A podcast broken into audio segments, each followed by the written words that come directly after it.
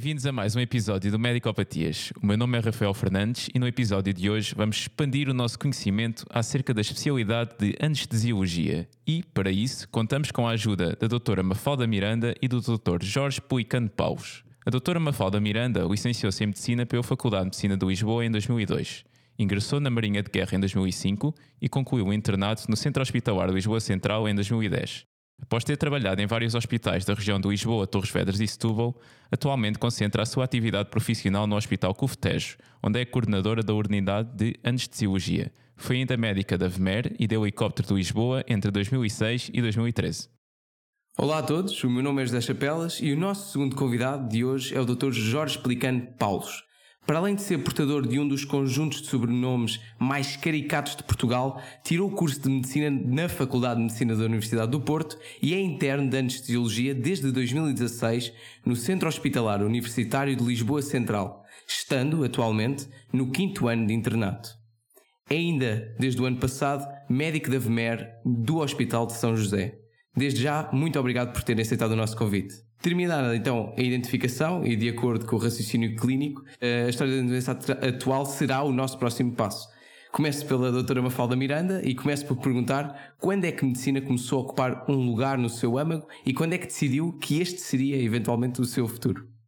Bom, eh, eu devo confessar que relativamente aos meus colegas no global, que, têm histórias que desde pequeno que sonham ser médicos, eu decidi uh, no décimo, décimo primeiro, e aliás, medicina só decidi no décimo segundo ano. Eu não sabia o que é que queria ser.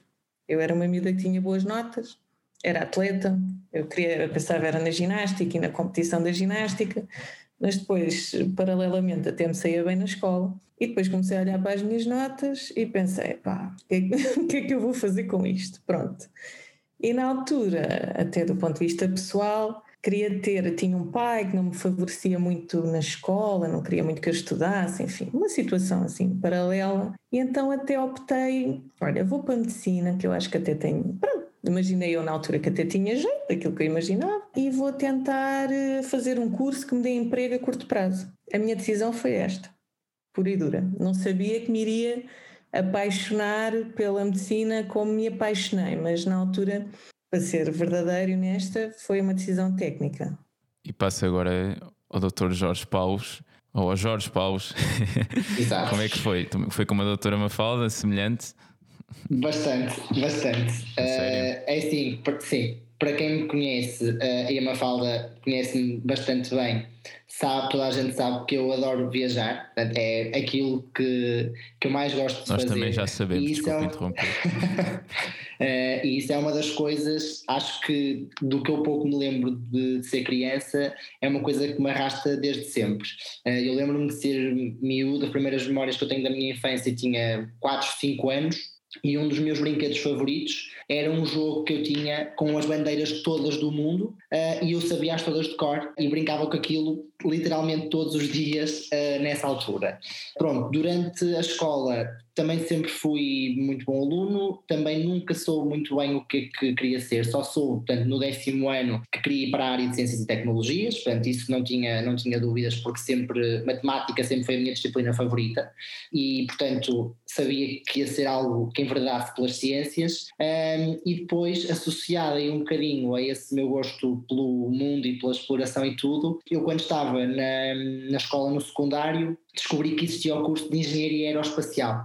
Uh, e então pensei, se calhar era uma coisa engraçada. O meu primo uh, mais velho, que tem mais de 6 anos do que eu, e a minha tia eram ambos engenheiros, um civil e outro eletrotécnico, e pensei, se calhar também é capaz de ser uma boa ideia. Também não tenho antepassados médicos na família, portanto, que me orientassem nesse sentido, portanto, nunca tive essa influência, mas depois, quando cheguei ao 12 ano, portanto, tinha de facto pronto, boas notas, e hum, quando depois me apercebi que o curso de Engenharia Aeroespacial só havia em Lisboa, e eu queria ficar a estudar no Porto quando entrei na faculdade. E então, uh, isto porque na altura eu, se calhar é uma coisa que vocês não se aperceberam pelo LinkedIn, não sei se diz lá assim com um grande detalhe a idade, a data de nascimento e afins, mas eu entrei na faculdade com 16 anos.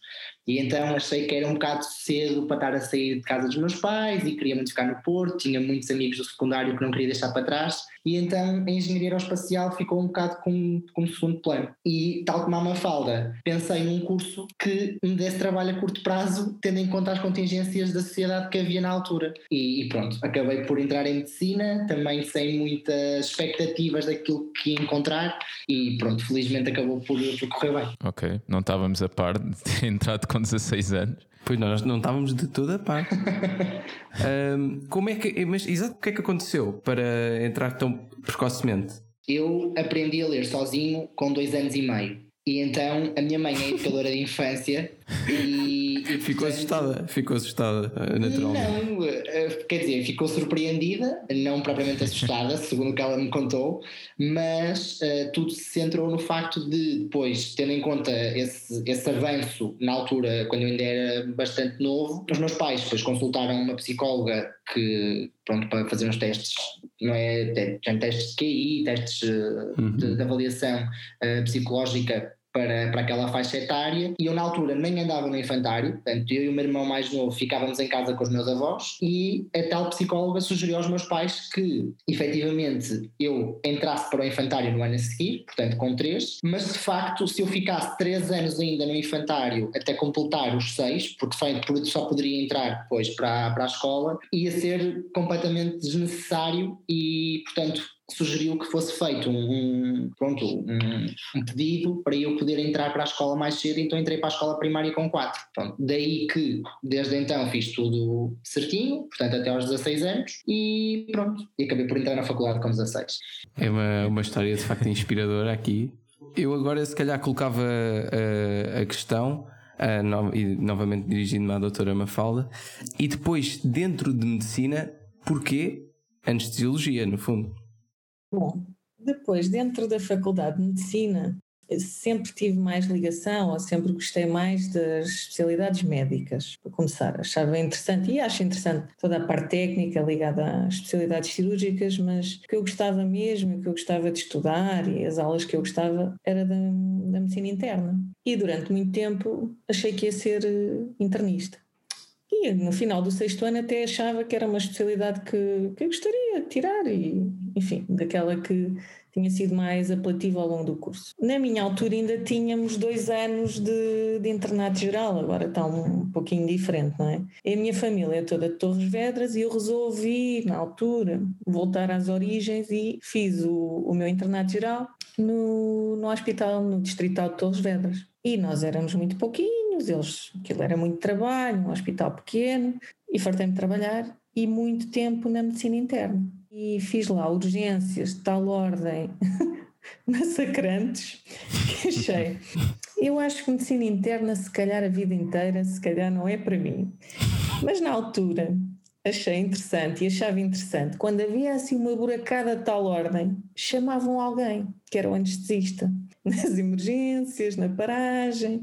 E o anestesista chegava lá, resolvia e ia embora. E nós é que continuávamos lá. E eu na altura pensei, isto era a minha perspectiva. A anestesia não é isto. Não pensem que é isto. Isto era a minha perspectiva na altura, era o que eu achava. Uh, eu pensei, eu acho que vou querer ser esta pessoa. Eu não quero ser aquela que fica lá o tempo todo nas fileiras, mas quero ser aquela que chega lá e resolve, porque achava que tinha perfil e achei interessante e foi assim que comecei a pensar na, na anestesia. Pronto. Então já foi algo tarde, já quase Sim. muito antes de escolher, muito Sim, pouco não, antes de escolher. Não, como é que eu ia dizer? Imagina, eu também não tenho nenhum passado de, médico, de médicos na família, nem essa inclinação, nem nada. Quer dizer, uhum. não tenho o meu percurso, nunca me identifiquei muito com as histórias que ouvi repetidas de quase todos os meus colegas, que até já tinham alguma coisa definida, não é? Eu nunca me identifiquei muito desse ponto de vista. E eu gostava dessa parte de, da globalidade, de entender o doente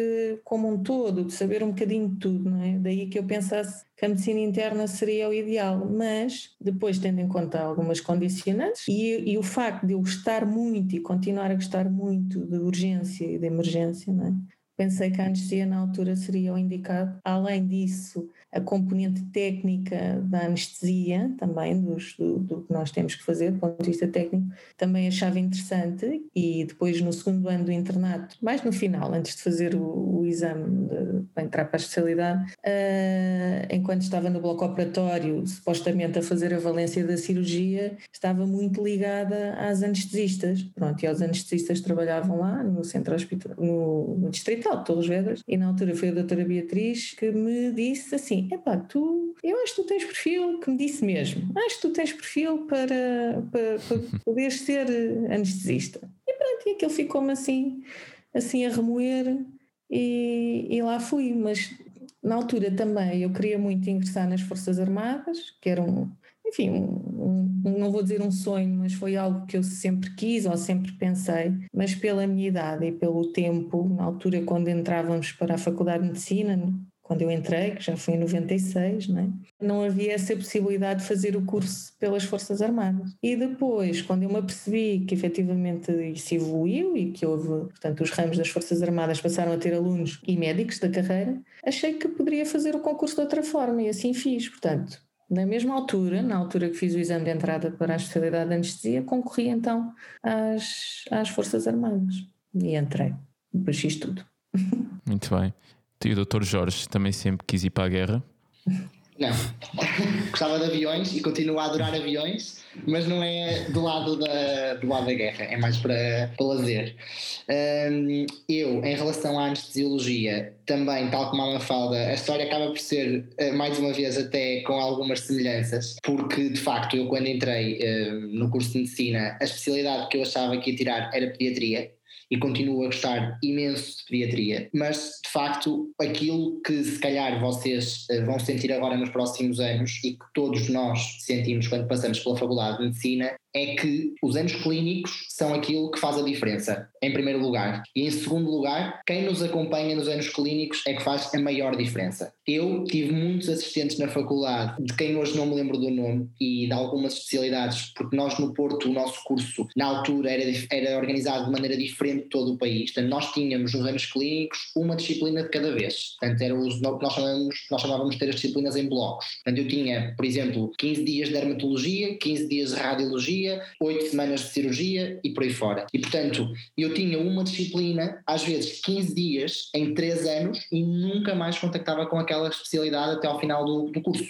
Portanto, nunca mais, a não ser a medicina interna e a cirurgia, que tínhamos no quarto, no quinto e no sexto, todas as outras especialidades nós contactávamos uma única vez. A anestesiologia, de facto, nós no Porto tínhamos a sorte de ter uma disciplina de anestesiologia durante três semanas, mas que era sobretudo uma vertente muito teórica ou teórico-prática, digamos assim, da, de, do que é a especialidade, até como acontece com muitas outras, e portanto a mim, na altura, passou-me como qualquer outra. A única diferença que eu notei em relação à anestesiologia, e foi aí que começou, que foi no meu quinto ano, imediatamente antes de ir de Erasmus, foi quando eu fiz anestesiologia, foi que era uma especialidade, ao contrário de todas as outras que eu tinha tido no quarto ano, porque isto foi no início do quinto, que de facto tinha que saber um bocadinho de tudo, como a Mafalda também já disse. E, portanto, perdoem-me os meus colegas que se calhar vão ouvir os outros episódios de, do Medicopatias de especialidades como a oftalmologia, ou a otorrino, ou a cardiologia, ou a ortopedia, mas eu não era capaz de acabar o meu curso e escolher uma especialidade em que ia saber de, de olhos, ou ia saber de nariz, garganta e ouvidos. Portanto, para mim sempre me encantaram mais as especialidades em que eu tivesse que saber um bocadinho de tudo e não só da parte médica, a parte das ciências que, por, que estão por trás, fisiologia, farmacologia, anatomia, é uma coisa, por exemplo, farmacologia eu sempre adorei e portanto sempre fez muita diferença. Apesar daí não ter tido esse contacto. Depois, quando fiz o ano comum, na altura já era só um ano, eu também saí, foi a primeira vez que saí, uh, tanto que saí de casa dos meus pais, também foi, no, no, foi ao contrário da Mafalda, foi no ano comum, fui viver para a Figueira da Foz. Na Figueira da Foz, calhou-me fazer uma das opcionais no mês de agosto e eu escolhi fazer anestesiologia e cirurgia pediátrica, que eram as minhas duas grandes opções de especialidade a escolher sabendo que, eh, agora aqui um parênteses, nunca iria conseguir escolhê-las nesse ano, porque a primeira vez que fiz o Harrison, o exame correu mal, mas eu optei por fazer o ano como um todo e deixar esse passo terminado e depois decidir o que ia fazer daí em diante. E então, quando me disseram que eu ia ter que fazer a opcional de anestesiologia em agosto, no ano comum, a diretora de internato da Figueira, que é a responsável do serviço de anestesiologia, disse-me: Ó oh Jorge, olha, não fiques aqui, porque por muito que eu te queira ter cá, acho que tu não vais aproveitar nem ver o que é anestesia durante um mês de verão aqui na Figueira. Portanto, nós aqui deixamos os internos ir para fora fazer as opcionais onde quiserem. Portanto, olha, fala com alguém do Porto, que tu és de lá, ou alguém que tu conheças de outros sítios em Lisboa, em Coimbra, e vai fazer a opcional no verão para um sítio central, onde tenhas muita coisa para fazer. E então, eh, eu tinha uma amiga que estava no segundo ano de internato de anestesia nessa altura, aqui no Centro Hospitalar Lisboa Central, e uh, falei com ela e perguntei-lhe o que é que ela achava, se achava que era possível, e ela disse: ah, Acho que sim, acho que fazes bem. Eu posso perguntar aqui se eles ainda estão a aceitar internos de fora, e se, tiveres, se tiverem, acho que fazes bem. E então submeti o pedido e foi aceito. E fui para o Hospital Corri Cabral, porque foi onde me colocaram na altura, e a, a antiga uh, diretora, de, ou melhor, responsável do polo do Hospital Corri Cabral, que era a doutora Manuela Botelho, que se reformou no meu primeiro dia de estágio no Corri Cabral, disse-me: Ah, olha, tu vais para aqui, vais ficar aqui este mês, eu vou-te uh, atribuir um, uma especialista para ficar como tua orientadora de estágio este mês, e portanto vais fazer urgências na equipa dela, e nos dias que ela estiver aqui no Corri Cabral, ficas com ela também que, coincidência das coincidências, era a orientadora da Mafalda. e então, pronto, e hoje é a minha orientadora Tudo também. Pronto, que é, sem dúvida, uma das melhores pessoas que eu conheço em toda a minha vida, não só como anestesiologista, como também como pessoa, e que de facto foi a pessoa que também me disse, tal e qual como disseram à Mafalda, eu acho que tu tens jeito para anestesia, acho que tu devias escolher anestesia. E eu, depois de passar este mês, percebi de facto que era uma especialidade que se encaixava naquilo que eu gostava e no último dia de estágio, um colega que era cirurgião, que eu na altura conheci no Hospital de São José, que estava de urgência, uh, perguntou-me quem eu era, estávamos um dia na sala e, e disse-me a seguinte frase: Sabes qual é a profissão mais parecida com ser anestesiologista? E eu não fazia ideia o que é que vinha dali. Ele disse-me: É ser piloto de aviões. E eu pensei: Bom, então, quer dizer, eu queria ser engenheiro aeroespacial, não fui, uh, afinal a anestesia apareceu como uma surpresa uh, muito boa na minha vida. A Cristina, que é a minha orientadora, pronto, de facto sugeriu-me e, e, disse que, que, seria muito bom para mim esse, esse caminho e então depois então decidi repetir o exame no ano, uh, não, dois anos depois, foi em 2013 a primeira vez, em 2015 a segunda e tendo corrido melhor então, nesse caso o Centro Hospital Lisboa Central seria a minha primeira opção, porque era onde eu tinha feito o, interna o internato do ano comum, o estágio e tinha gostado e portanto consegui e por lá estou. Um, já agora, eh, houve alguma justificação para, para ver uma semelhança, tal semelhança entre anestesiologia e pilotar um avião? Isso foi esclarecido ou foi só uma opinião? Não, não. Não, não, acho que é mesmo. Eu nunca pilotei um avião e também ainda não sou anestesiologista. Para lá caminho, quase, mas também ainda não sou. Mas uh, acho que é sobretudo porque uh, a frase que ele me disse quando depois estávamos a conversar sobre isto é literalmente: tu tens a vida das pessoas na tua mão. Ou seja, os pilotos dos aviões estão literalmente a controlar a vida das pessoas que estão atrás deles, em que as pessoas não fazem a mínima ideia do que está a passar no cockpit, ok? E nós, na anestesiologia, passa-se isto, não te vou dizer 90% das vezes, porque cada vez mais nós temos doentes que quando chegam uh, junto de nós ao bloco operatório uh, sabem e têm algumas noções, a internet veio revolucionar isto e sabem muita coisa do que nós fazemos, mas aquilo que, sobretudo, muitos colegas e muitos doentes não sabem é o que nós estamos a fazer do lado de trás dos campos cirúrgicos. E, portanto, nós estamos a manter a vida do doente durante toda a cirurgia, durante todo o perioperatório e muitas vezes as pessoas também não sabem o que nós estamos a fazer e só querem é chegar bem ao destino. E, portanto, uhum. acaba por ser muito parecido, uma analogia que, sendo áreas tão diferentes, acaba por fazer sentido. Então acha que dá para fazer uma ideia de desastres anestésicos? Uh, uma ideia? Acho que dá. Eu, felizmente, uh, ainda na minha vasta experiência curricular destes quatro anos e meio, não posso, uh, felizmente, relatar desastres. Uh, mas sim, há complicações, tal como temos motores que deixam de funcionar nos aviões e bancos que não reclinam quando as pessoas se querem pôr e uh, hospedeiros que entornam o café por cima dos passageiros. pronto, há muita coisa que se calhar pode ser feito como analogia também daquilo que nós fazemos na prática anestésica e que, claro, não são desastres, são complicações ou são acidentes ou são insucessos, sobretudo insucessos, muitas vezes, muitas vezes insucessos, nem sempre atrogenia, há muita coisa, há, há bastantes insucessos e bastantes complicações que nós temos na prática anestésica que felizmente não, não resultam em iatrogenia para o doente. Ou uhum. seja, simplesmente levam-nos a alterar a nossa conduta e temos que fazer de outra forma aquilo que queríamos fazer para chegar ao nosso objetivo. Uh, mas sim, uh, acaba por, por acontecer no nosso dia a dia. A doutora Mafalda ia acrescentar alguma coisa ou entretanto já foi esclarecido? E acrescentar, do ponto de vista da, da relação de, de, de ser um piloto ou ser um anestesista, é que, imaginem, quando nós temos de ter tudo preparado, portanto, há checklist de, de segurança, há todo um, um, nível, um patamar elevadíssimo de segurança, o que equivale à aviação, não é? Ninguém levanta voo sem ter tudo preparado ou tudo conforme, ou pelo menos não o devem fazer assim, não é? Portanto, quando há uma falha, uma falha do, do que quer que seja, também existem checklists e multas para que nós sigamos e consigamos eh, orientar essa falha, não é? Como os pilotos, também é nessa ordem que a nossa especialidade se torna muito equivalente à aviação. Eu agora, eu agora ia dar aqui continuação então à nossa entrevista, perguntando à doutora Mafalda como é que descreveria uma semana dita uh, convencional ou então até mesmo um dia, se conseguimos reduzir a tanto, mas já percebemos por experiência própria que isso na maior parte das vezes é impossível, portanto perguntamos assim uma semana. Uma semana na, em anestesia. Em anestesia. Se eu perguntasse equitação seria um bocado estranho agora. Eu... Pronto, uma semana em anestesia. Depende da área que nós trabalhamos. A anestesia tem ou pode ter inúmeras vertentes, não é? Eu já estive, e falo por mim, por exemplo, já estive mais ligada à urgência, à emergência, não é? Aí seria diferente.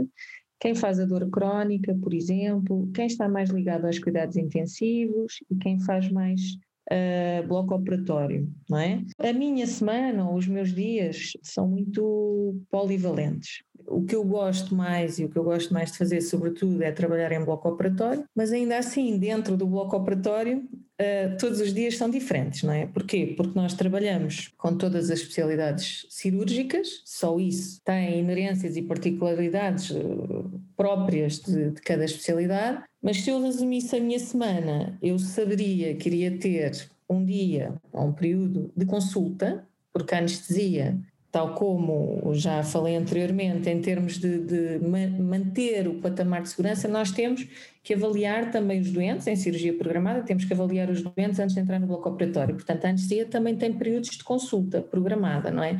Não é o que os anestesistas no global gostem mais de fazer e eu incluo nessa, nessa faixa, não é? Mas é algo que, que tem que ser feito. Portanto, eu terei um período de consulta, terei uh, períodos de bloco operatório, em que chego, bebo o meu café, como acho que os anestesistas também quase todos gostam, bebo o meu café e sigo cumprindo o programa e resolvendo todas as intercorrências, todas as falhas de fogo, tudo o que houver da AZ ao longo do dia.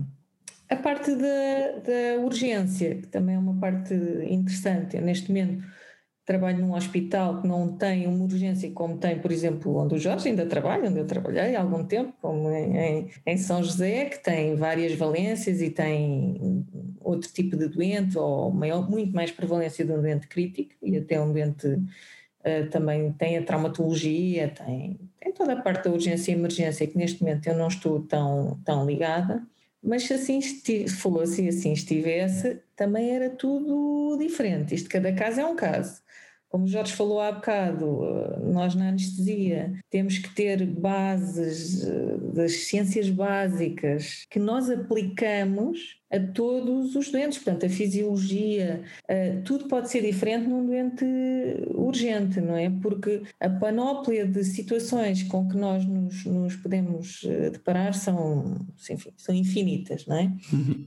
Um, depois, agora com a parte de, de, que tem de coordenação até da especialidade, e é uma parte muito importante para toda a gente e para o dia a dia, e nós agora temos experienciado isso mais ainda com o período Covid, é a parte da, da gestão dos recursos humanos e gestão de conflitos.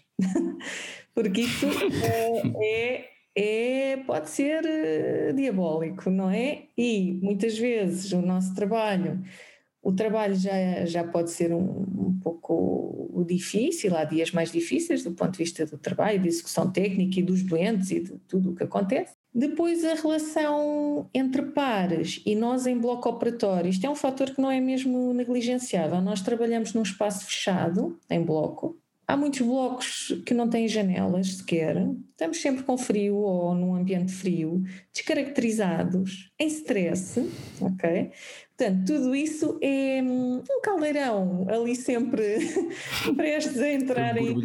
E a parte da inteligência emocional e da gestão das nossas próprias emoções, não é? E, de, e, e tentar gerir as dos outros, isso também é algo que não é negligenciável e muito importante no dia a dia. Toda a gente, mas, por exemplo, ambientes com bloco, a emergência, a unidade, cuidados intensivos, enfim, são pródigos em, em ter situações de alguma efusividade eh, entre, entre pares. Pronto, portanto, a minha semana eu posso dizer que é sempre diferente, eu até posso ter um postos de trabalho que parecem iguais, não é? Todas as semanas, mas não são, não são. A doutora Mafalda, eu, eu gostei muito da forma. Primeiro, logo o seu tom de voz é muito calmo. E depois gosto da forma como, como, como iniciou toda esta descrição caótica que foi inicio o meu dia com um café, um cappuccino com calma, tiro os meus 15 minutos e depois vou enfrentar o caos total e entropia tornada humana. Que de facto uh, eu acho que conseguiu cativar aqui bastantes, bastantes alunos agora. Mas há uma, há uma paz de espírito aqui. Quando tu fazes a diferença, percebes? Então deixa-me passar para, essa, para esse lado. Há dias em que tu chegas ao fim do dia e dizes bolas, eu hoje levei tareia e dei, nessa é levar, levei e dei as bolas, vou conseguir fazer aquilo, percebes? Sim, sim, sim. Quem vai à guerra dá e leva. Não é para desmotivar ninguém. O que eu digo é, e acho que o Jorge concorda comigo, nós na anestesia, nós trabalhamos com muitas pessoas à nossa volta, não é? Nós temos os enfermeiros, temos os auxiliares, temos os cirurgiões de todas as especialidades e isso é muito, todos os dias, não é? São muitas pessoas juntas no mesmo espaço. Portanto, gerir tudo isto, eu acho que é a chave, uma das chaves de ser um bom anestesista. Para começar, e nem estou a falar da parte científica, técnica, não, esta parte é uma base e quem souber, e nós sabemos isso, há colegas nossos mais, mais que têm esse savoir-faire muito bom, pá, cada um tem o seu estilo, mas isso é a chave, não é? Uhum. É uma gestão de ecos também, não é? Muito, Tem sim. Que... Doutor Jorge fez uma cara. Pronto. passo para si, passo para si. Já agora, a doutora Mafalda já nos deu aqui uma perspectiva de alguém especialista que até tem um, um, lugar de coordenação, portanto é algo um pouco diferente se calhar do que passará no internato. E eu pergunto então como é que é no internato, e estando agora no quinto ano, como é que foram estes anos, desde o primeiro até agora? se puder explicar um bocadinho as valências, por onde é que foi passando para se enriquecer como futuro especialista? E peço desculpa pela pergunta, que isto já está nada, muito grande. Nada, nada. Vou tentar não me esquecer de nada, senão relembra-me no, no final, ou a mãe, claro. se quiseres. Portanto, em relação ao internato, neste momento o internato são, portanto, 5 anos, que são compostos acima de tudo, pela passagem por um estágio de duração já pré-definida por cada uma das especialidades cirúrgicas que existem uh, em Portugal. Todas elas, sem exceção. Além destes, destes contactos com as especialidades cirúrgicas, temos também, portanto, nas vertentes que a Mafalda já falou, um estágio obrigatório de medicina intensiva, em que uh, pronto, tem umas particularidades em termos de durações e de vertentes dos cuidados intensivos, porque, como vocês devem ter alguma, alguma percepção, portanto, existem os cuidados intensivos gerais, digamos assim, que são os, aqueles onde que agora se fala todos os dias nas notícias, onde estão os doentes Covid e de onde eu estive este mês. Temos os cuidados intensivos específicos ou especializados, que são, por exemplo, os cuidados intensivos pediátricos, cuidados intensivos neonatais, cuidados intensivos neurocríticos, cuidados intensivos coronários e por aí adiante. Portanto, são cuidados intensivos, são doentes críticos definidos ou pela faixa etária ou pela patologia que eles têm, e que uh, nós também temos uh, que contactar com algumas delas que já são opcionais. Uh, além destes estágios obrigatórios, portanto, que já estão todos pré-definidos, em que nós, quando começamos o internato em qualquer um dos hospitais que tenha idoneidade para anestesiologia, é-nos fornecido ou é-nos é combinado connosco, consoante os hospitais, o, o, plano que vai ser cumprido ao longo dos cinco anos, que geralmente, pelo menos no nosso, e no nosso nós somos muitos, portanto, no nosso é assim, acredito que seja em muitos sítios, é volátil, portanto, tirando aquilo que é obrigatório ser feito em determinadas alturas, tudo o resto pode ser reagendado em conjunto com o nosso orientador de formação e com o próprio serviço, para então tentar uh, completar tudo da melhor forma. Além dos estágios então obrigatórios. Temos dois ou três estágios opcionais de áreas uh, relacionadas com a anestesiologia, que geralmente nós já contactamos em algum dos estágios obrigatórios e que, dado o interesse que tivemos ou o pouco contacto que tivemos e gostávamos de ter mais, podemos tentar aprofundar nessa, nessa área. Isto é o plano, portanto, o nosso, o nosso dia a dia acaba então por ser diferente, como a Mafalda já referiu, se estamos, por exemplo, num estágio de dor crónica ou num estágio de medicina intensiva ou num estágio de uma especialidade cirúrgica, mas um, em termos de constituição do internato, de uma forma resumida, acho que, acho que é isto. Quanto à, à passagem pelos cinco anos, aquilo que eu digo muitas vezes, agora nos últimos meses, porque já estou no último ano e, portanto, eu já recebo os internos do primeiro ano da minha equipa, portanto, passou demasiado rápido. E eu lembro-me quando eu conheci a Mafalda, eu era interno do primeiro ano, e portanto é, é, tudo, lá está, mais uma vez, tão volátil e as coisas passam tão rápido que nós às vezes nem nos apercebemos há quanto tempo é que as coisas foram, uh, porque sobretudo na anestesia, como temos tantos estágios, às vezes uh, acabamos por ultrapassar e pensar assim: eu sei que fiz isto, já não sei em que estágio é que foi, em que hospital é que foi, com quem é que eu estive, porque lá está, contactamos com tanta gente e com tantas pessoas ao mesmo tempo que é muito difícil às vezes lembrarmos de tudo aquilo que, que queríamos mas uh, aquilo que eu tenho dito muitas vezes aos internos do primeiro ano, quando chegam depois de escolherem a especialidade, portanto, na primeira semana em que chegam ao, à urgência, geralmente é quando nós os conhecemos a primeira vez, porque vem toda a gente em pânico com ah, eu tenho que saber as doses dos fármacos todos que tenho que dar e tenho que saber onde é que não posso tocar e tenho que saber onde é que tenho que ir buscar o material ou as seringas ou os catéteres ou tudo aquilo que ninguém sabe onde é que está. Muitas vezes nós próprios não nos lembramos onde é que está, onde é que estão as coisas, porque em todos os blocos operatórios é diferente. Um, e aquilo que eu digo é a anestesia é uma especialidade em que a curva de aprendizagem aprendizagem é lenta nos primeiros meses e depois só exponencialmente em termos da percepção que nós temos daquilo que sabemos. Porque nos primeiros 3, 4, 5 meses, aquilo que eu senti era que eu estava a passar o tempo e eu estava como estava no início. Porque pensava, bem, eu hoje tenho que fazer este fármaco e hoje estou com este doente e já estou a acabar o estágio de ortopedia e já devia saber isto e ainda não me lembro, porque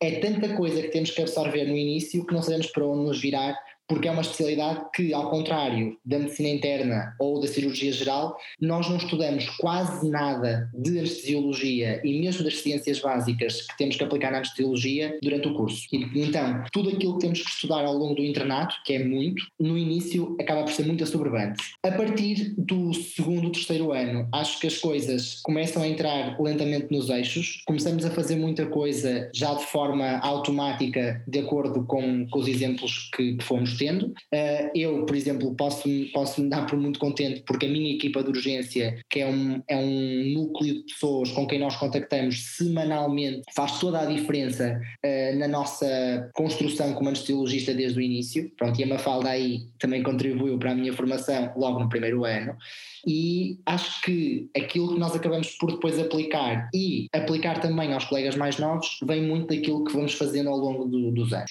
Agora, quando chegamos ao quinto ano, nós temos uma, uma, uma posição, digamos assim, que é o trabalho equiparado a especialista, portanto, nós normalmente já podemos ficar a assegurar salas sozinhos no bloco operatório, se há alguma emergência na urgência no Hospital de São José, já vou sozinho ou vou com um interno mais novo, portanto, portanto, temos sempre alguém de retaguarda, portanto, temos sempre uma medicina tutelada em que está um especialista connosco para o caso ser preciso algo, mas as decisões, exceto se for um, um, uma situação catastrófica em que é preciso mais do que uma pessoa a delegar tarefas, já é feita por nós.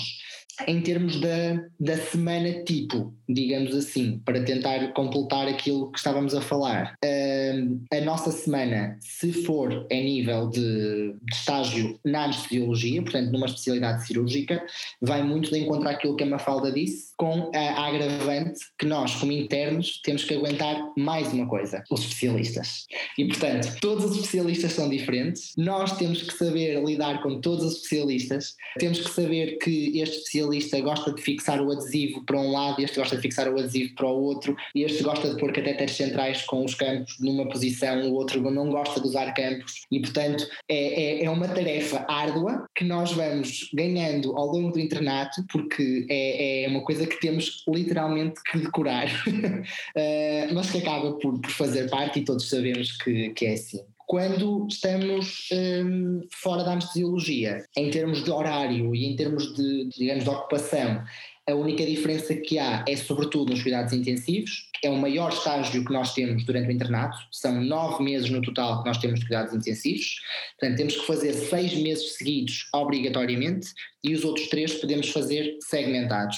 E, portanto, normalmente, em grande parte dos hospitais, é um período em que nós saímos totalmente da anestesia. E muitas vezes já numa fase muito avançada do internato. Por exemplo, eu saí esses seis meses no início do ano passado, além de estar seis meses fora da anestesia, apanhei os intensivos com o Covid. Portanto, quando descambou tudo da pandemia da Covid, eu estava nos cuidados intensivos o ano passado. Portanto, foi completamente diferente de tudo aquilo que se calhar outro colega meu passou nos cuidados intensivos no ano anterior. E é sobretudo a em termos de horário, a principal diferença que nós temos ao longo do internato.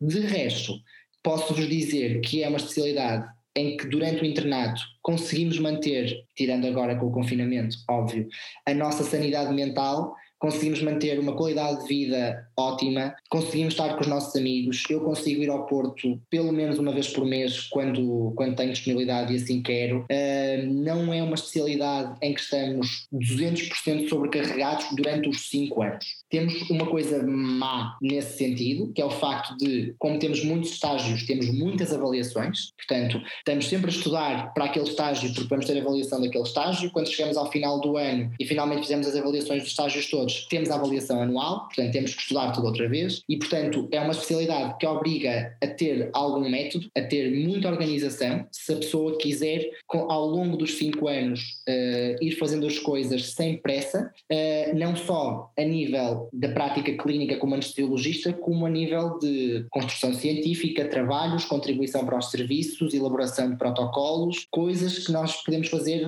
para ajudar o serviço e que também são valorizadas no final da, da especialidade. Bem, Jorge, muito obrigado já, desde já por essa resposta. E acho que conseguiu, deu para responder não pelo menos tudo o que eu perguntei. Tudo, pois, eu, eu, até que, eu é que fico mal visto, porque já nem me lembro que é tudo o que eu perguntei, porque fiquei aqui, já fiquei superbado. Não tanto como alguém no primeiro ano de internato antes de cirurgia, mas pronto. mas queria passar agora só à doutora Mafalda, se nos podia falar um bocadinho, por exemplo, já como especialista como é que funciona? Se falou-nos que fazia mais bloco operatório, mas queria lhe perguntar se contacta mais com um certo tipo de cirurgia, porque sei que também dentro da anestesia há uma certa diferenciação, por exemplo, há uns que se dedicam mais à neurocirurgia, outros à cirurgia cardíaca. Se nos podia explicar um bocadinho como é que é esse processo. Sim, hum, naturalmente todos nós vamos evoluindo por um caminho ou por outro, também de acordo com as nossas próprias preferências e também de acordo com as possibilidades que existem. Nem sempre dizer que eu quero estar mais ligada à cirurgia cardíaca não quer dizer que eu tenha lugar na cirurgia cardíaca. Digo cardíaca como digo outra especialidade. Pronto, depende do, também dos, dos locais onde nós trabalhamos, não é? Nem todos os hospitais têm todas as valências, aliás, neste momento apenas, apenas e ainda bem que assim é. Os hospitais mais centrais é que têm todas as valências, nós não somos a, distribuição dos médicos, especialistas e de algumas especialidades, uh, portanto é, é, é, escassa, não é? Não há assim tantos especialistas de determinadas áreas. Mas ah, eu dou o meu exemplo, eu, eu, eu se calhar no início, Portanto, eu sou especialista desde 2010, exatamente. No início eh, quis ser e sempre durante alguns anos quis ser mais polivalente, entre aspas, isto é, porque, porque assim também gosto de ser, mas também para manter alguma capacidade e os skills e o raciocínio e eh, o desempenho não é, uh, necessário para ser chamada um bocadinho para tudo, não é? Se calhar nos meus primeiros 5, 6 anos mantive-me mais ligada ou, ou, menos ligada a determinadas áreas, mas mais polivalente. Mas isso é uma opção de cada um. Por exemplo, o I2 dizem quem fica, por exemplo, em Santa Marta a trabalhar, não é? Um hospital mais, mais ligado à torácica, à cardíaca, quer dizer, uhum. é normal que se diferenciem hum, nessa área. Eu, neste momento, Mudei um bocadinho, também mudei de hospital há, sim, há pouco mais de um ano, também foi na altura do Covid, um, e acabo por estar mais ligada novamente à, ortopedia, por exemplo, à urologia, à ginecologia, enfim, um, não tanto às neurociências, por exemplo, temos uma, uma, coordenadora dessa área, que trabalha nessa área, uh, mas cada um é que traça o seu percurso, e é como digo, não é propriamente eu dizer, sim senhor, eu quero fazer isto, eu quero fazer isto, mas tenho que demonstrar que tenho mesmo muito interesse, que eu faço bem e que há lugar para mim. Isto é, está há muitos candidatos e todos nós temos que, que demonstrar uh, as nossas uh, mais-valias. Portanto, é isso. Zé, ias falar? Eu, eu, ia falar, só que não estava a encontrar o, o botão.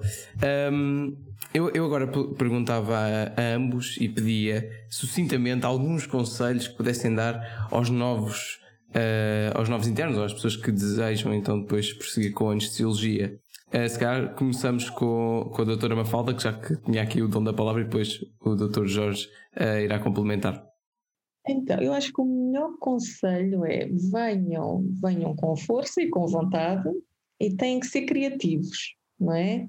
A anestesia, por ser tão abrangente, tão transversal e contactar com tanta gente, uh, implica que tenhamos realmente uma mentalidade aberta, disponível, uh, eficiente pouco complicada, mas ao mesmo tempo incisiva e segura, não é? Isto é marcar o penalti, muitas vezes, estão a ver? Uh, o, o, espírito, o espírito é esse, epá, tens aquela oportunidade que não há, uhum. não há temos segundos, não é? Muitas vezes, segundos para decidir, tens aquela oportunidade e tens que marcar.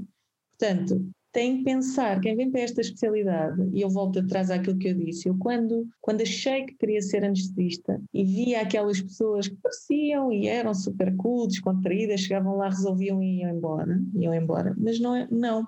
A carga que nós temos em, em muitos momentos, que não é evidente, hum, é muita. Portanto, o melhor conselho que eu dou é venham com vontade, venham sempre com com muita criatividade, com sempre alto rendimento e sabendo que no final do dia vão para casa muitas vezes muito cansados, mas a pensar que decidiram e que fizeram a diferença. Doutora Mafalda, queria só fazer aqui uma pergunta que é se esse peso da responsabilidade, não é? Esta objetividade e assertividade, se é algo que deve ser o, alvo de uma autorreflexão antes de optar por esta, por esta especialidade. Principalmente a, a, a ideia da responsabilidade do doente estar sempre uh, com essa preocupação. Sim, mesmo, porque, porque o peso existe e é, e é imenso. E muitas vezes durante o internato, como nós estamos sempre acompanhados, às vezes nós dizemos, ah, se fosse eu fazia isto, ou se fosse eu fazia de outra maneira diferente do especialista, ok? Uh, ou porque é que ele não fez isto, ou porque é que ele optou por não, não... Depois, já durante o internato nos vamos apercebendo, apercebendo, mas depois, de facto, o peso da responsabilidade, não é? Molda muito as nossas atitudes. Não, não é ter receio, é ter respeito, não é? Por tudo, pela especialidade, pelos doentes, pelo, entre pares, e manter sempre o foco. Pronto mas pesa, a responsabilidade.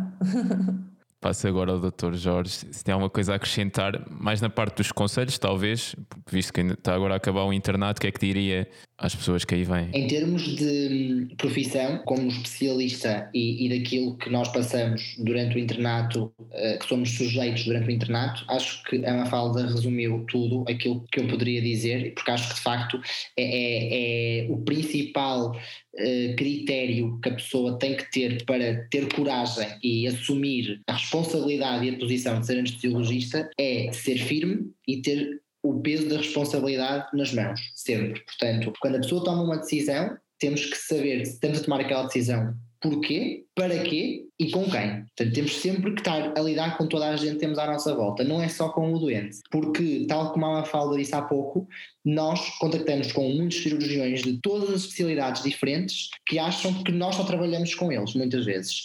E, portanto, isto que nós temos muitas vezes que assumir como responsabilidade para determinadas coisas do doente, como é óbvio, outras serão da responsabilidade da equipa cirúrgica e ninguém tira o mérito nesse, nesse, nesse aspecto, mas em termos daquilo que nós fazemos, pela influência que pode ter naquilo que eles estão a fazer antes, durante e após a cirurgia, é uma coisa que nós nunca nos podemos esquecer. E, portanto, há muita gente que ultimamente, nos últimos anos, uh, se vocês forem, forem a, a, analisar isto já em termos de escolha, uh, portanto, não tanto em termos de perfil, mas na parte para vocês, portanto, como a parte pré-graduada uh, a nível da escolha da anestesiologia em detrimento de outras especialidades. Recentemente, ao longo, desde que eu entrei, mais ou menos, a nota de entrada agora não é comparável, porque cada vez mais há mais pessoas a fazer o exame, o exame agora inclusivamente é diferente, mas a posição em que esgotam as vagas de anestesiologia tem subido de ano para ano. Ou seja, as pessoas têm escolhido cada vez mais cedo a anestesiologia em comparação, por exemplo, com especialidades cirúrgicas.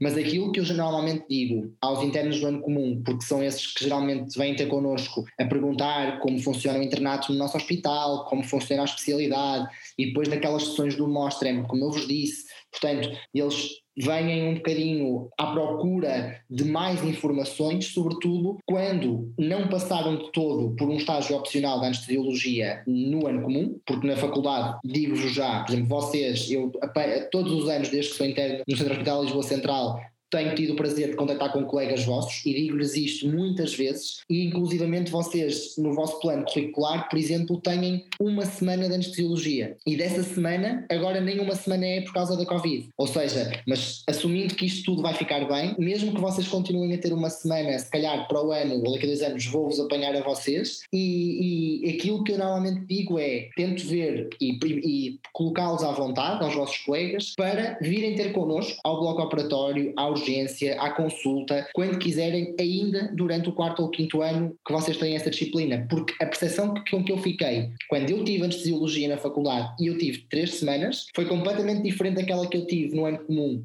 quando fiz o estágio opcional e completamente diferente daquilo que fui aprendendo ao longo do internato. Portanto, o maior conselho que eu posso dar, seja para a anestesiologia, mas puxando a brasa à minha sardinha, é uma especialidade espetacular. Eu não trocava por nada e eu mudei de especialidade. Portanto, uh, posso falar de barriga cheia que senti uma passagem para outra especialidade e troquei para aquilo que eu queria verdadeiramente. E se de facto quiserem, não deixem que durante a faculdade vos impeçam de experimentar as coisas peçam para falar com colegas mais novos. Os internos normalmente são mais fáceis de contactar do que os especialistas, não só pela disponibilidade que têm, como pela paciência que têm para estar com vocês. E acho que é muito importante que vocês, quando quiserem tomar essas decisões, se queiram escolher a especialidade ou até mesmo já no ano comum, não tenham vergonha, não tenham problemas em perguntar, em tirar dúvidas, em perguntar diretamente aquilo que vos assusta para poderem fazer uma escolha informada. Isto é o mais importante.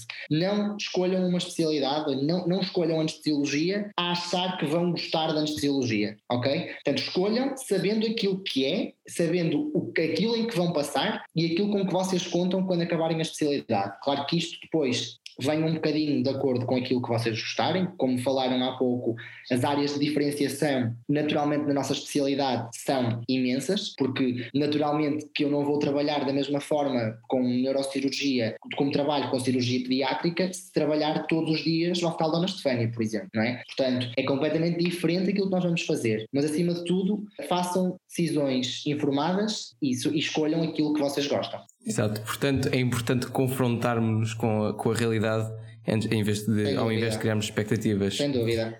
Um, vamos avançar. Já terminámos então a história da doença atual e por isso agora era essencial percebermos alguns dos vossos antecedentes pessoais de forma a fazermos um diagnóstico correto. E por isso uh, vamos aqui uh, abordar um hábito que ambos têm, que foi a vossa, como fomos ao início, uh, a vossa atividade no, no INEM, ou seja, ambos são médicos de VMER, sendo que a doutora Mafalda Miranda até já experimentou veículos mais complexos e é por aí que eu gostaria de começar, doutora Mafalda. É.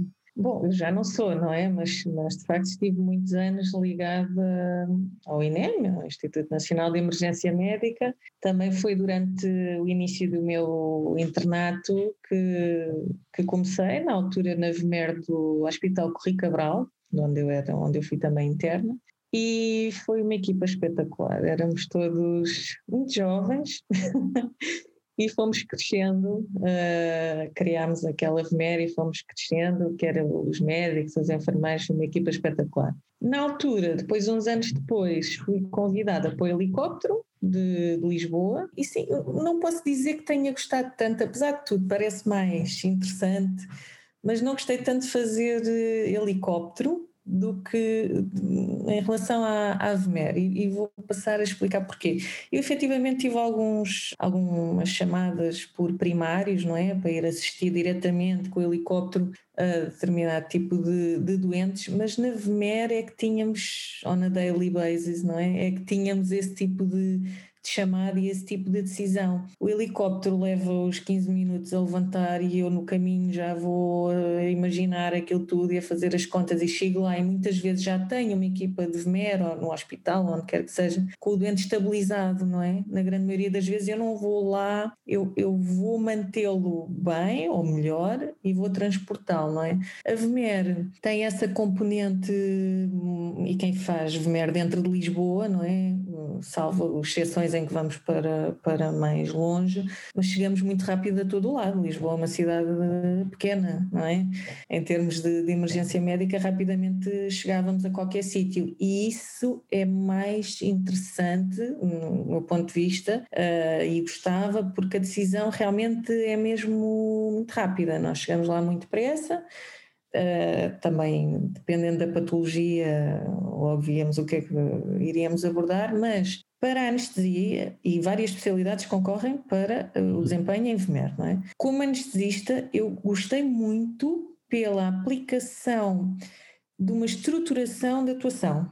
Ali não é para. Nós não estamos sentados a fazer um diagnóstico na secretária, tu ali é para Tu chegas lá, tens uma série de algoritmos que até quase os vês à tua frente quando as situações são mesmo muito críticas, não é? Porque tu estás uhum. ali, aquilo é uma adrenalina que tudo e executas. E, e de facto há situações em que tu tens que chegar e tens que tens que executar, nomeadamente até em termos de reanimação, não é? A nossa especialidade é anestesiologia e reanimação, mas nós ainda bem, do ponto de vista intra-hospitalar, eh, não somos, quer dizer, somos chamados para reanimações, como é óbvio, mas não com a frequência com que somos chamados eh, quando trabalhamos em, em viatura médica, na, na VMER até isso, do ponto de vista de, do desembaraço das atitudes, dos gestos, não é? A VMER é muito boa para nós pormos em prática aquilo que estudamos e que achamos que sabemos, não é? Mas depois uhum. só quando confrontados e quando desempenhamos, não é? Isto ler muitas vezes não é a mesma coisa do que fazer, não é? Pois quando tu fazes, às vezes, quando tu, eu lembro-me da primeira reanimação que eu fiz, perfeitamente, estou a ver, vejo tudo, porque eu tinha, eu sentia o coração aqui à frente sentia o coração aqui à frente e queria fazer tudo direitinho e esmerei-me e eu sei que quando comecei parecia que as mãos, eu nem sabia bem aquela fração de segundo, não é, não é que ninguém repare e que não é que tenha interferido, mas eu, comigo próprio, parecia que nem sabia bem é agora mesmo e vou pegar na espada e é agora, percebem? Sim. E a VMER traz isso e traz também, eu falo da VMER e falo também das Forças Armadas do ponto de vista da camaradagem, traz uma, uma camaradagem, uma, uma nós vai um médico e vai um enfermeiro num carro a alta velocidade, não é? Pronto. E a ligação que temos que ter um com o outro, nós estamos um para o outro, ele é ele ou ela, portanto, nós temos mesmo que confiar um, um, no outro. Muitas vezes éramos os primeiros a chegar, não é? Portanto, uhum. e, e, e nem, nem, temos que falar. Isto na VMER é assim, nós já nem, nem falamos, não é? Acho que o Jorge deve já começar a reparar nisso. E quanto mais anos fizer, mais isso vai reparar que chega uma altura que já não falamos e pim pam pum, já está. E já desempenhamos. Pronto. Mas é, a VMER foi uma escola também, uma escola. Uhum. uhum. E o Jorge, o que é que tem a dizer sobre isto? Concorda com tudo? Uh, eu não fiz helicóptero, portanto não tenho esse, ah. esse, esse feedback. Se um dia houver aviões, há de fazer, não é? Exatamente, certamente. a linha da frente para me inscrever, certamente. Mas em termos de, de Avemer, concordo, sim, concordo inteiramente com o que a Mafalda já disse. Acho que é um sítio em que não é para toda a gente fazer, portanto, não é uma coisa que toda a gente tenha que gostar. É uma coisa que nem todos os meus colegas anestesiologistas que estão, por exemplo, vão fazer exame de saída no próximo mês, fizeram o curso e fizeram o mesmo internato do que eu estudaram o mesmo do que eu, mas é uma das vertentes da anestesiologia, tal como nós falámos no início. Portanto, tal como se calhar eu tenho colegas que acabam o internato e, to, e alguns deles fazem questão de um dos dias da semana contribuírem e participarem na unidade de dor crónica e fazerem consulta de dor crónica, se calhar eu prefiro fazer um dos meus dias da semana a trabalhar na emergência, na reanimação pré-hospitalar. Portanto, acho que tudo depende do gosto que a pessoa tem por, pelas áreas que a nossa especialidade tem. E isto também é uma das vantagens que nós já fomos transmitindo ao longo desta conversa que a nossa especialidade tem é que, ao contrário do que muita gente possa achar, porque já, já houve uh, pessoas que me confrontaram com, esse, com, essa, com essa frase ou com essa ideia, que é, ah, a anestesia é uma coisa muito monótona, vocês estão sempre fechados no bloco operatório e é sempre igual, e depois fazem sempre as mesmas coisas e não falam com ninguém, e não veem o sol, e não veem o dia, e não veem a noite. Isto não é verdade. Portanto, isso é claramente a ideia errada de quem nunca passou na anestesia e a ideia errada de quem acha que nós só fazemos uma coisa, quando de facto só faz uma coisa quem quiser. Quem quiser pode só fazer uma coisa. Ou seja, tudo depende da escolha da pessoa. Mas hum, eu, lá está, tomei também a iniciativa de o facto de nós sermos internos num hospital de fim de linha, como é o Hospital de São José, fez com que nós desde cedo no internato, contactássemos com a emergência, porque a anestesiologia vai à sala de trauma ou à sala de reanimação, se assim quiserem chamar, quando uh, é um, transportada uma vítima politraumatizada da nossa área de referência até ao serviço de urgência. Portanto, um doente que esteja em uma situação de emergência transportado até lá, geralmente está a medicina interna, a cirurgia geral e contactam a anestesiologia no nosso hospital, é assim que funciona, para nós também uh, darmos o nosso contributo e ajudar-nos no que for necessário. E de facto, eu também me lembro perfeitamente da primeira vez que fui à sala de emergência no meu terceiro mês de internato, com uma vítima politraumatizada que foi um colega meu interno mais velho, que estava a fazer um turno de VME e que trouxe um senhor para a sala de emergência. E eu lembro-me perfeitamente de ir à sala de emergência com a minha orientadora, como se tivesse ido na semana passada. E, portanto, são coisas que uh, uma pessoa vai contactando ao longo da especialidade e eu, de facto, fiz questão de fazer o curso da VME e tomar a decisão de eu próprio dizer assim: eu não vou saber se vou gostar de fazer VMER se não experimentar. Portanto, eu acho que vou gostar, porque fiz emergência pré-hospitalar, uh, intra-hospitalar no meu hospital, contactei com vítimas do pré-hospitalar transportadas para o meu hospital e acho que é uma coisa que faz parte da nossa especialidade, daquilo que eu gosto. E de facto, desde que comecei infelizmente para mim tem sido temporariamente um pouco ingrato por causa da Covid, mais uma vez. Portanto, nós, uh, sobretudo agora no, neste pico brutal de terceira vaga, mas também uh, eu comecei a fazer VMER em abril do ano passado, portanto, no, no primeiro pico, na primeira vaga, e a verdade é que é muito ingrato para aquilo que nós queremos fazer às pessoas quando somos ativados para uma determinada saída. Uh, não só porque temos que nos proteger a nós, portanto, isto em qualquer coisa que vocês leiam que tenha a ver com anestesiologia, a coisa que está em cima de tudo, que é o passo zero, condições de segurança. Portanto, eu não vou fazer nada se eu chegar a um sítio e não tiver as condições de segurança garantidas para mim e para a minha equipa, ok? Que, como a Mafalda disse, na rua somos dois só. Quanto muito, se nós chegarmos mais cedo, uh, mais tarde, e já estiver uma ambulância com bombeiros ou com técnicos de emergência, mas a minha equipa, oficialmente, sou eu e o meu enfermeiro. E, portanto, eu não vou fazer nada sem estar equipado, e atualmente isto demora muito mais tempo do que antigamente, porque eu lembro-me quando eu fiz os estágios do curso da VMER no início do ano passado e no final de 2019, portanto, antes de haver Covid, uh, eu lembro-me de entrar em casa das pessoas e entrava às vezes sem máscara, que atualmente hoje parece completamente estapafúrdio, mas é verdade, nós entrávamos em casa das pessoas e eu lembro-me de entrar e a única coisa que eu pegava além do desgrilhador ou da mala médica eram luvas só. Pronto, e agora isto é completamente impensável. Eu nunca na vida agora entro em casa de alguém, se for para uma emergência no domicílio, sem pôr uma bata, sem pôr uma máscara FFP2, sem pôr uma touca, sem pôr uma proteção dos sapatos e se for então abordar a via aérea do doente, como já tive que fazer, o tempo que eu vou demorar é muito maior do que aquilo que eu faria há um ano atrás. Portanto, está a ser uma experiência boa, enriquecedora, sem dúvida, mas ingrata do ponto de vista de aprendizagem tão rápida no tempo que já passou. Portanto, eu estou mais ou menos há um ano na equipa da VMER de São José e não só o tipo de ativações que nós temos é diferente, portanto, nós agora, por exemplo, para vos dar um exemplo, em janeiro eu fiz 5 turnos e das, não sei quantas ativações tive, mas dizendo que tive uma média de 3, 4 ativações por turno, portanto, se forem 15 a 20, 80% são doentes respiratórios. Ou seja, o, a quantidade de gente que anda na rua é muito menor, portanto, não há vítimas de trauma, uh, a quantidade de pessoas que andam ao fim de semana a sair à noite é nula, portanto, não apanhamos pessoas da nossa idade que beberam demais e que andaram à pancada na rua. Portanto, há muita coisa que é filtrada à força na VMER atualmente. Pronto, vamos esperar que isto acabe por melhorar e acaba, acabamos sempre por ter algum, algumas ativações de, de, de, todas as categorias,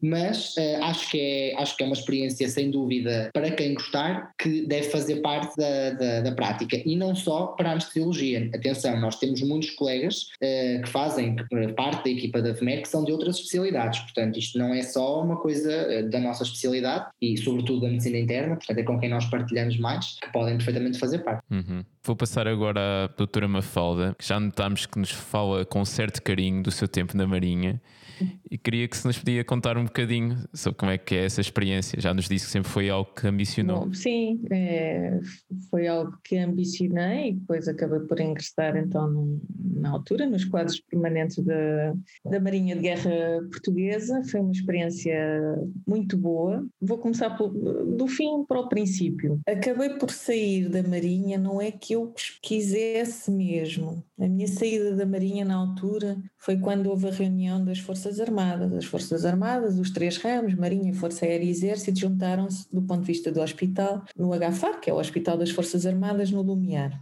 Isto foi em 2013. E na altura foi uma grande confusão. Pronto, vou dizer assim. Uh, o início e após essa, essa reunião dos três ramos foi muito confuso e eu era recém-especialista, era especialista há dois anos ou três, sim, uh, queria fazer muitas coisas, estava muito motivada e ali estavam a limitar-me um bocadinho do ponto de vista técnico. Na altura optei por, por sair. Mas todo o meu percurso, portanto, nós na altura, eu fiz a recruta, na altura, e depois tivemos um ano, eu estive um ano embarcada, como dizem, não é? Uh, não é um ano seguido, mas com várias missões e, e, vários embarques, e foi uma altura muito, muito, muito interessante. Eu agora, quando olho para trás, quer dizer, eu, só tinha o internato geral, eu ia num navio com não sei quantos homens. Eu agora, quando penso se acontecesse alguma coisa, valha-me Deus, mas uh, eu, e, e, graças a Deus nunca aconteceu nada, nada de, de, pior ou de grave. Também ia sempre a bordo com, com enfermeira, era tipo a VMER, mas ali aplicado aos navios. Um, e foi um período muito enriquecedor, quer em termos, o que eu aprendi muito também, e agora volto à parte da, da inteligência emocional, entre aspas, foi uh, os vários tipos de liderança. E isto é importante que ainda não falamos na anestesia. Nós na anestesia lideramos equipas em situações críticas, não é? Isto muitas vezes também dizem que é tipo a Fórmula 1, quando o carro para e estão lá todos super rápido a trocar aquilo tudo, mas agora imaginem isso aplicado a uma pessoa que está efetivamente a morrer, não é? O stress que há em, em todos os pares e o anestesista tem que liderar a equipa. E há uns que gritam, toda a gente se manifesta de, de, forma diferente, não é? Há uns que gritam, há uns que ficam mais agressivos, há uns, sei lá. E liderar aquela equipa toda é, pode ser, é um desafio. Pronto. E nas Forças Armadas aprendi vários tipos de liderança. Umas pode-se chamar a liderança democrática e as outras mais autocráticas. É assim porque há mil anos que é assim, como se diz na tropa, quando não querem dar uma resposta aos porquês, é uma, uma, uma expressão que eu uso sempre muito a brincar e ainda uso, é pá, olha, é assim porque há mil anos que é assim. Para os internos também, não é? Quer dizer, eu não sou, eu digo isto a brincar, acho que não sou eu, o Jorge pode me defender, enfim, sei ser muito assertiva, mas também não, não, não repito o que me fizeram, que aprendi. Mas a doutora Mafalda não grita, não tem arte. De... Grita, na, matar, não. Mas, é com o olhar, é com o olhar, não é? Mandar aquele olhar. É olhar a, é olhar a matar, bem me pareceu. É olhar a matar. Uh, mas depois, ao longo da, da, carreira nas Forças Armadas, ainda tive a oportunidade de fazer dentro do antigo Hospital de Marinha, que neste momento já está a tornar-se um, um hotel de luxo, ali na zona da Santa Apolónia. Portanto, esse hospital era lindíssimo. Uh, ainda tive a oportunidade de começar a criar um serviço. Se, se, não sabe, o primeiro serviço de anestesia do país foi no, no Hospital da Marinha. Portanto, há aqui raízes e há, há, há tradições muito importantes que começaram ali e que de facto ainda consegui fazer alguma gestão, ainda, estive a gerir o bloco operatório antes de fechar o bloco operatório do Hospital de Marinha um, e até criei na altura a consulta de anestesia, que lá está, que também brincavam comigo, que eu não, toda a gente sabe que eu não gosto de fazer consulta, de facto, mas não quer dizer que não seja, que não tenhamos que criar as condições, porque tudo faz parte numa, numa boa prestação de um serviço e de uma boa observação do, dos, dos doentes, não é? que é isso que interessa no final. Mas fiz bons amigos, uh, uma camaradagem espetacular, tive situações uh, incríveis de, de cerimónias, de participar ou a nível dos embarques, as, as representações diplomáticas. Uh, fui à Rússia, por exemplo, dou este exemplo, já desde antes do 25 de Abril, que um navio da Marinha de Guerra Portuguesa tinha voltado, isto já foi em 2005, tinha voltado, tinha ido à Rússia e fui nessa representação, foi uma experiência espetacular, em várias. Um, mas sim, aprendi imenso, aprendi carreira de tiro, gosto muito de tiro, aprendi na Euro Disney, mandei tudo abaixo e ganhei assim um super peluche, por exemplo, serviu-me para isso, uh, sei lá. Há muitas experiências muito interessantes na, nas Forças Armadas. Há que ver o lado positivo sempre em tudo. Isso eu sou assim. Tu e o Dr. Jorge, uh, a Rússia está nos 53 países que já visitou ou não? Está. está. Está aí e, e, bastante bem posicionada em termos de ranking. Foi um sítio que por acaso não, não, não posso dizer que foi daqueles sítios que desde sempre quis visitar, uh, a que foi uma viagem combinada com amigos como, como outra qualquer, mas, mas sim, mas gostei muito.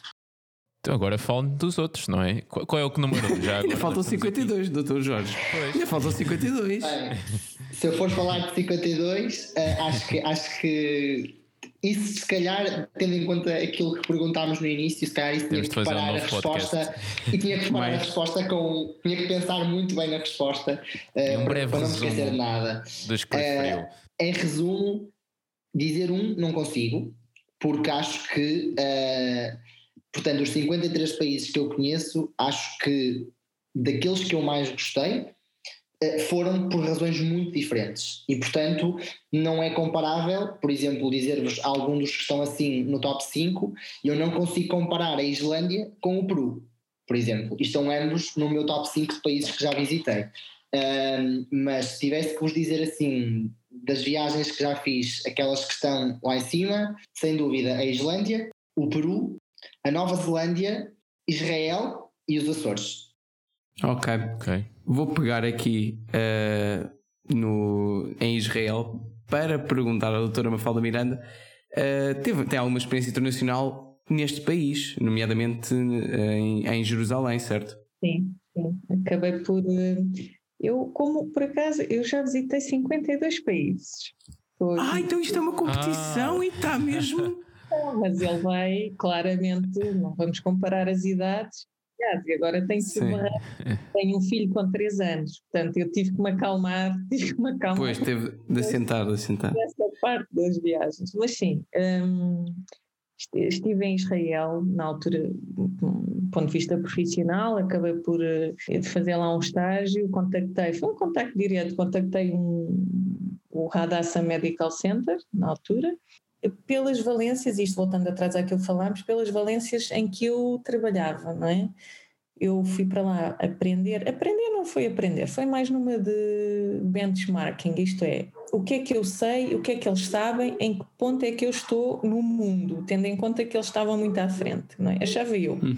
E regressei até com esta hum, perspectiva. Nós somos muito bons, os, os portugueses. Os portugueses são muito bons a trabalhar em qualquer especialidade.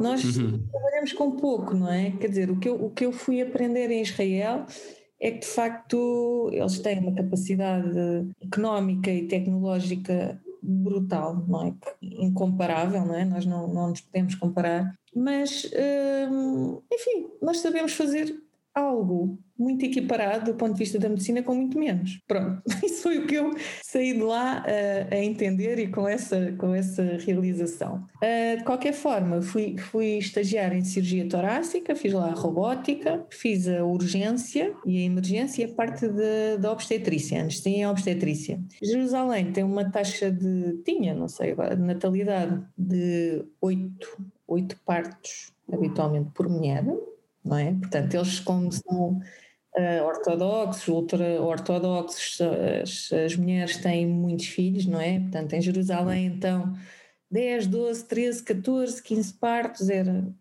normal, portanto, do ponto de vista religioso, não é?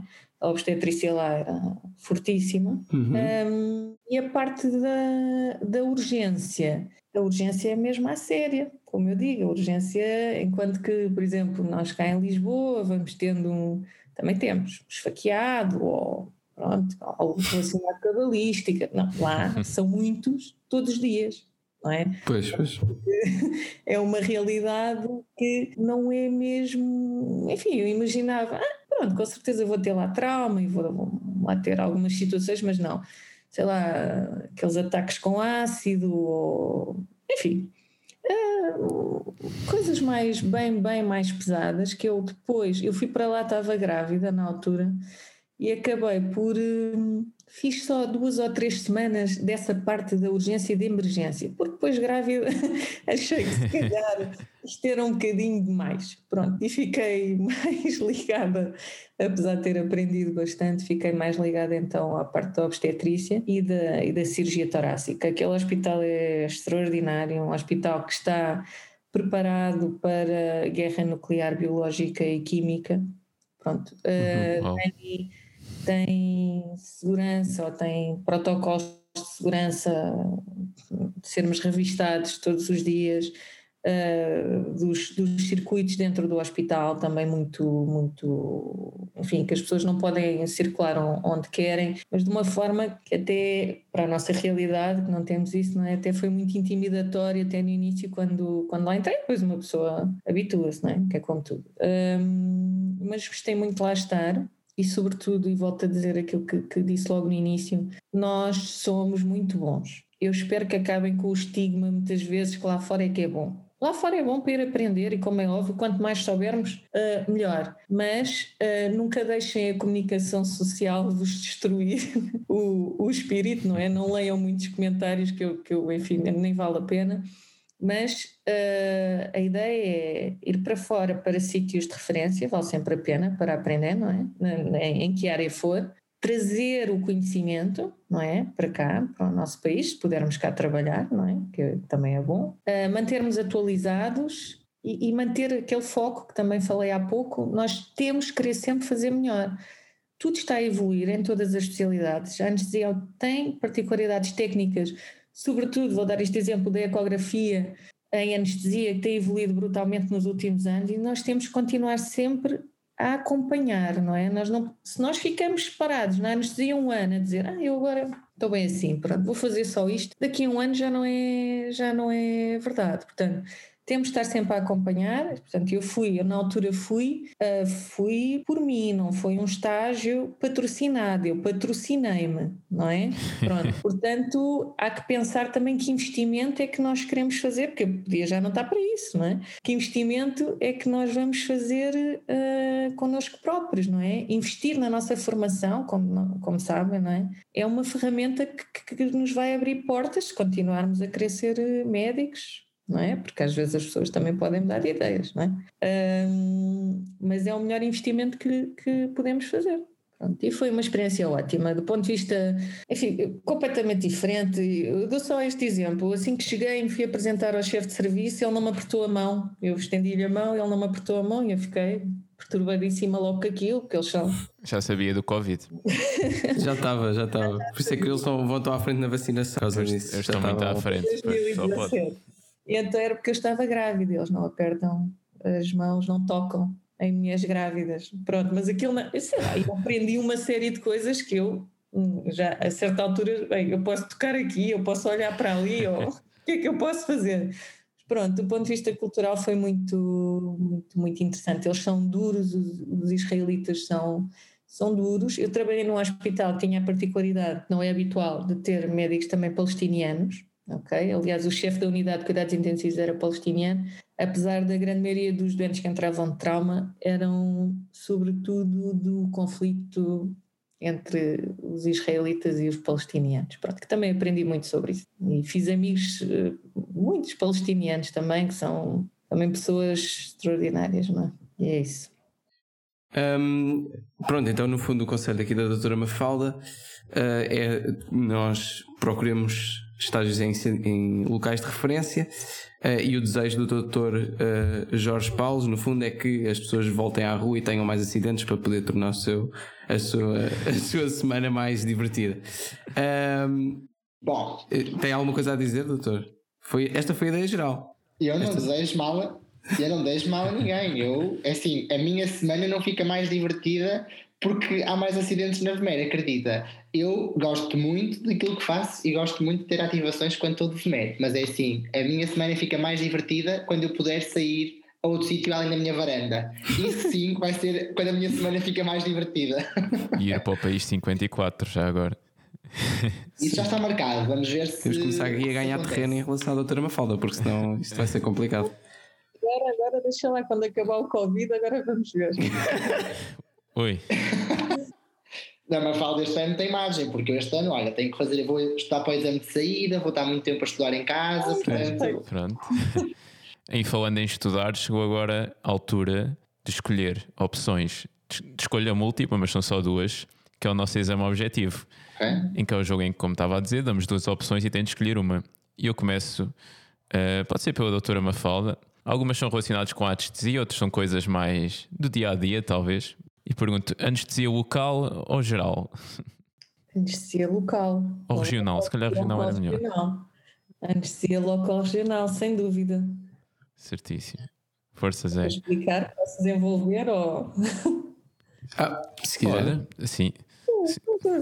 Curto, tudo quanto pudermos fazer, na minha opinião. Pronto. Nem sempre, nem nunca. Isto não é nem sempre, nem nunca.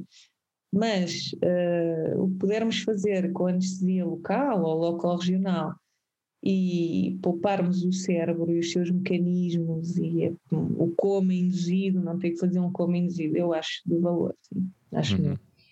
Uh, Doutor Jorge Paulos, 5 para a meia-noite ou preço certo? 5 para a meia-noite.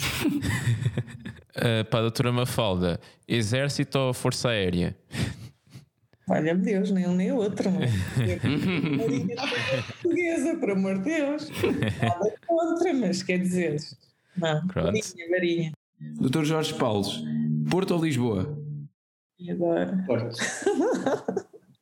mas atenção, atenção que não é Porto, mas acho que não é Porto só porque sim. É Porto porque o Porto para mim vai ser sempre o Porto é, é, é, a minha cidade de, uh, natal, portanto eu sempre vivi no Porto até aos 23 anos e, e, para mim é uma das cidades, e como vocês sabem, já, já conheço muitas cidades e, e, não é por ser a minha cidade que digo que é das minhas cidades favoritas no mundo. É, gosto imenso do Porto, mas nunca fui dos portuenses ou dos tripeiros anti-Lisboa, ok? Uh, sempre tive, tenho família lisboeta, uh, tive colegas uh, de secundário, amigos de, de, que estudaram comigo no secundário que vieram estudar para Lisboa. eu vim fazer a especialidade para Lisboa e Estou, vivo, sou muito feliz em Lisboa e neste momento, por exemplo, não me vejo tão cedo a sair de Lisboa para voltar para o Porto. Mais depressa saio de Lisboa para sair de Portugal do que para voltar para o Porto. Muito bem.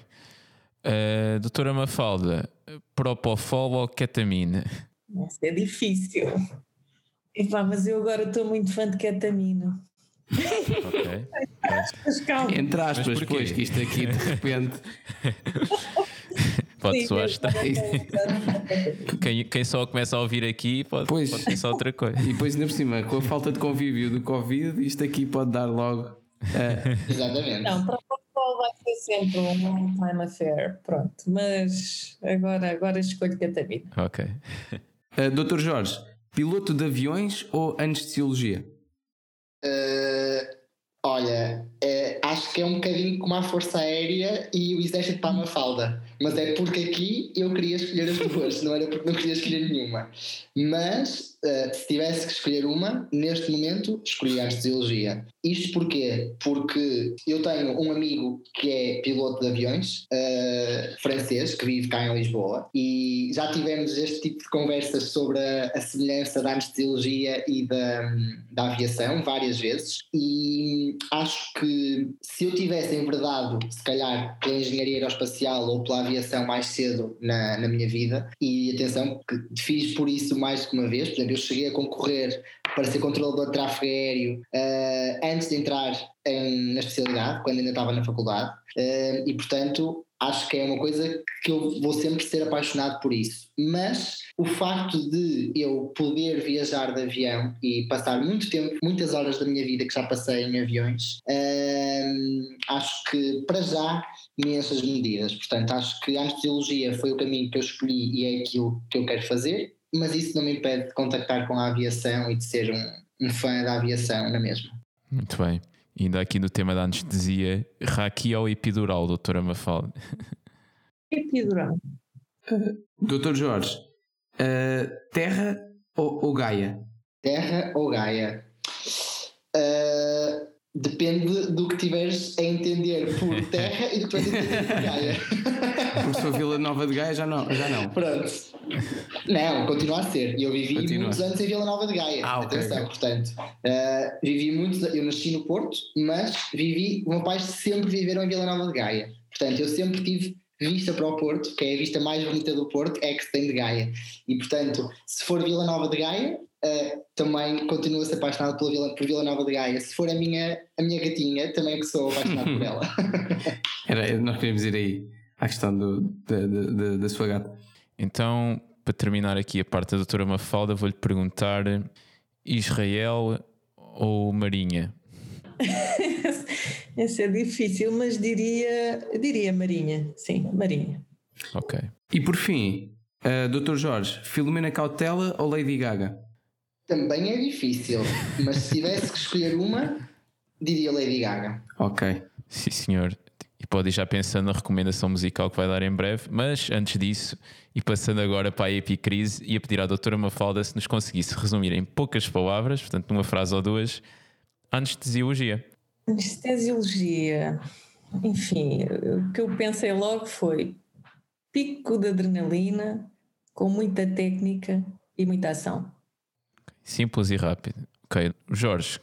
Uma, numa frase. Numa frase, conseguir. Espero que consiga, não é? O doutor Sim, Mafalda é também pôs a faixa muito. Não, mas é, para mim é fácil. É a melhor especialidade do mundo. Pronto.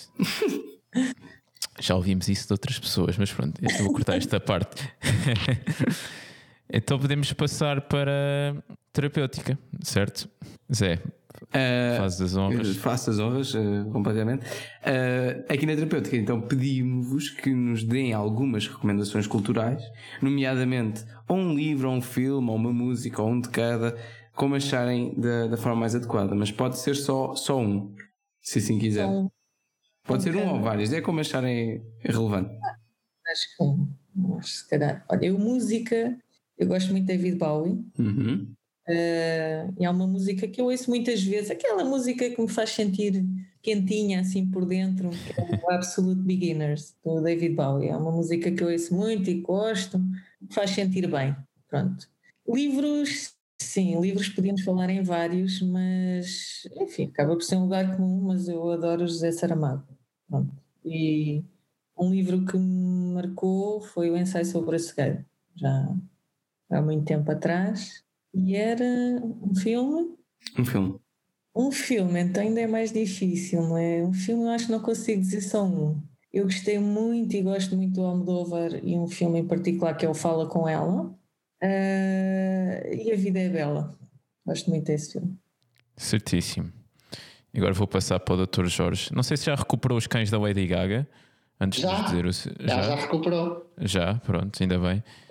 Mas eu, atenção, contra mim falo, não fui eu que fui à procura, eu estou, sou fã, mas tenho, eu acredito que tenho uma, uma grande amiga minha, é provavelmente a maior fã da Lady Gaga em Portugal. E acho que posso dizer isto com bastante segurança. Uh, e pronto, e foi hoje de manhã, quando eu estava a sair da unidade de cuidados intensivos, e peguei no telemóvel e, e ela tinha-me dito que já, que já tinham aparecido.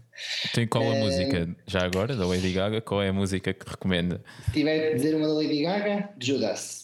Okay. Mas eu, música, sou extremamente versátil em termos daquilo que ouço. Uh, é muito consoante o estado de espírito e aquilo que estou a fazer. Por exemplo, eu sou muito de estudar ouvir música, uh, desde sempre me habituei a estudar fora de casa, portanto, eu sempre fui muito estudar em bibliotecas, em cafés, em esplanadas, e uhum. consigo estudar. Não consigo estudar com barulho à volta, mas consigo estudar com música que ponho para estudar. E, e portanto, nesse sentido, uh, ouço muita música eletrónica, não tecno agressivo, mas música eletrónica que me, que me deixa instrumental para eu conseguir estudar mas se tiver que recomendar uma música, também é uma música que eu ouço há muitos anos, que é dos The Killers, que é Smile Like You Mean It, que é a minha, é a minha música favorita.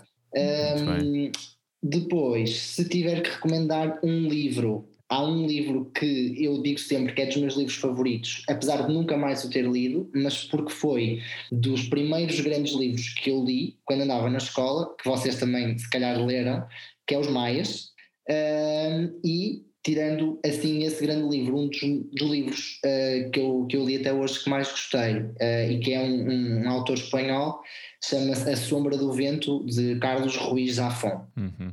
Em relação a filmes, também não sei se consigo dizer só um, mas pronto, vou dizer dois, uh, que é O Fabuloso Destino da Amélie Poulain e Os Condenados de Shawshank. Top 1 e MBD. Okay. Grandes recomendações. Uh, relativamente, relativamente aos mais, eu ainda, ainda por, por coincidência estive a falar disso com um amigo meu e, e partilho da opinião de que as pessoas vão ler os mais já com o chip para não gostarem dos mais.